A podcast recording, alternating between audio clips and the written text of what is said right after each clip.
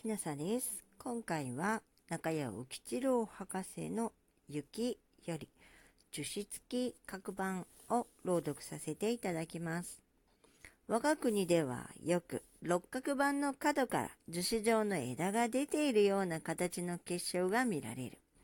これは明らかに上空に水蒸気の少ない層があって、そこで角板ができて、それが地表近くに落ちてきた時に水蒸気の多い層にあって、そこで樹脂がついたものと思われる。人工雪についてもその条件を真似てこの種の結晶を作ることができる。その逆の気象状態だと樹脂の枝の端に角板がつくはずであって、その種の結晶も天然には時々見られる。